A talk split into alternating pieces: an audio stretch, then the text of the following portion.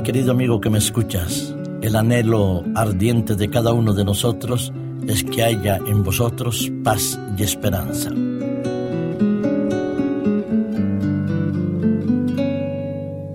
Química computacional. En estos días leí una noticia que me llamaba poderosamente la atención. Tres científicos que trabajan en Estados Unidos, de orígenes diferentes pero que están radicados en Norteamérica, van a recibir el Premio Nobel de Química del 2013. El programa y el desarrollo que ellos han aportado a la ciencia y a la tecnología indudablemente es fantástico. Estos tres científicos desarrollaron en los años 70 un programa computacional que permitía analizar la química y los procesos biológicos que podían verse afectados por las reacciones químicas. Para ellos, estos tres científicos, era necesario crear un programa que permitiera simular en los ordenadores las reacciones químicas más complejas que nosotros podemos conocer, incluso aquellas de nuestro sistema biológico. Martin Karplus, Michael Levin, Ariel Wass son los tres químicos teóricos que sentaron las bases de estos potentes programas que se utilizan hoy en día para comprender y predecir los procesos químicos. La Real Academia Sueca de las Ciencias, que es la que va a otorgar este premio Nobel, decía que los modelos de ordenador que imitan la vida real son cruciales para la mayoría de los avances de la química actual. Tratemos de comprender lo que significa la química computacional, porque una cosa es la química del laboratorio que nos enseñaron en mi época de estudiante con las reacciones básicas que nos mostraba el profesor a través de los tubos de ensayo, y otra la química computacional, esto es, programas, herramientas que permiten predecir la realidad si una reacción va a ocurrir o no. Se inventan materiales, fármacos, propiedades nuevas, se comentan y se especifican nuevas reacciones y nuevos elementos químicos que entrarían en acción.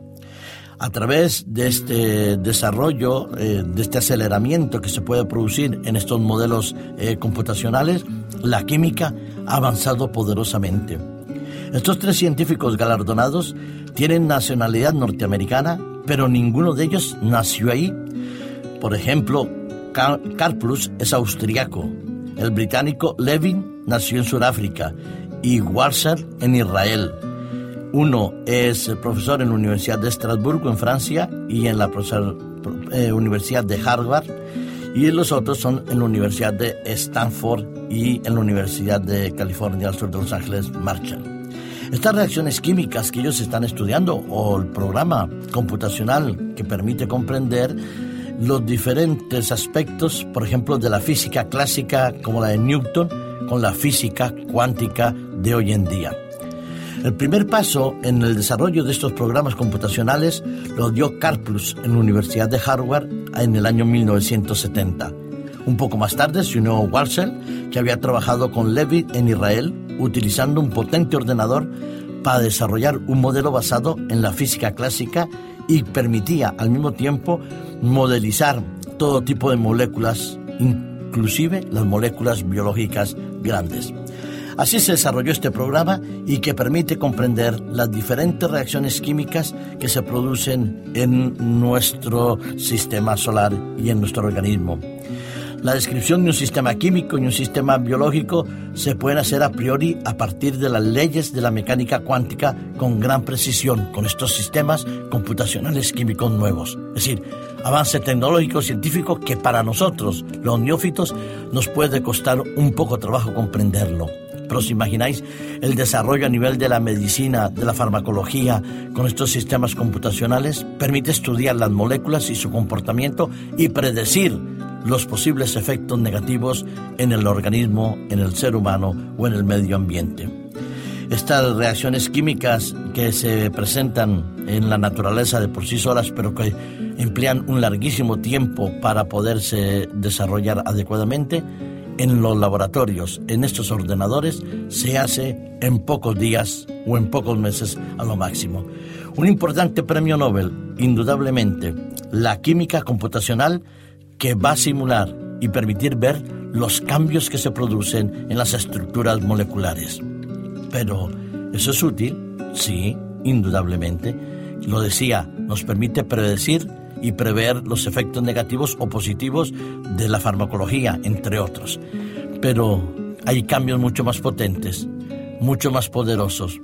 Hay sistemas computacionales mucho más antiguos que son de resultados mucho más extraordinarios. Y yo pienso, indudablemente, a los mensajes que hay en la palabra de Dios, que nos permiten comprender el por qué el ser humano actúa de esta u de otra manera, por qué la vida que nosotros tenemos nos puede satisfacer o puede llenarnos de ansiedad o de vacío. La química computacional de la palabra de Dios es diferente, porque no solo estudia el comportamiento de una molécula, sino también abre paso a la transformación total del ser humano. Para mí, encontrar en la palabra de Dios mensajes como el de 1 Tesalonicenses capítulo 5, versículo 23 y 24, me hace ver el futuro y el presente con mayor esperanza y con una mayor ilusión.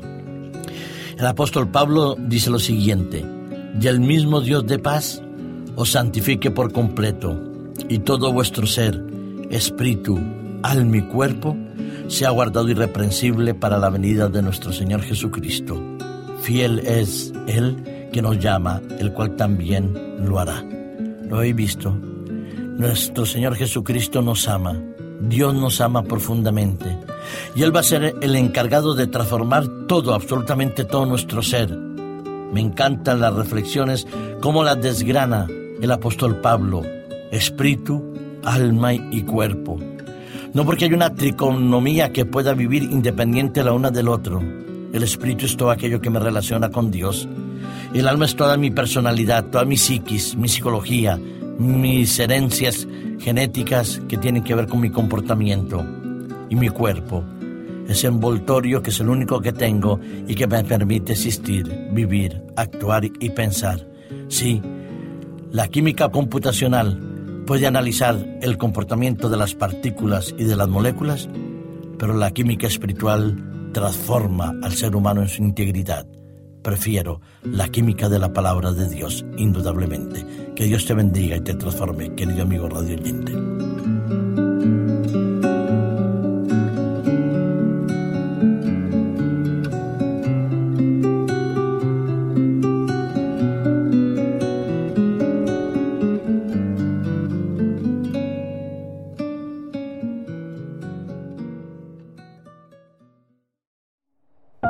Producido por hopmedia.es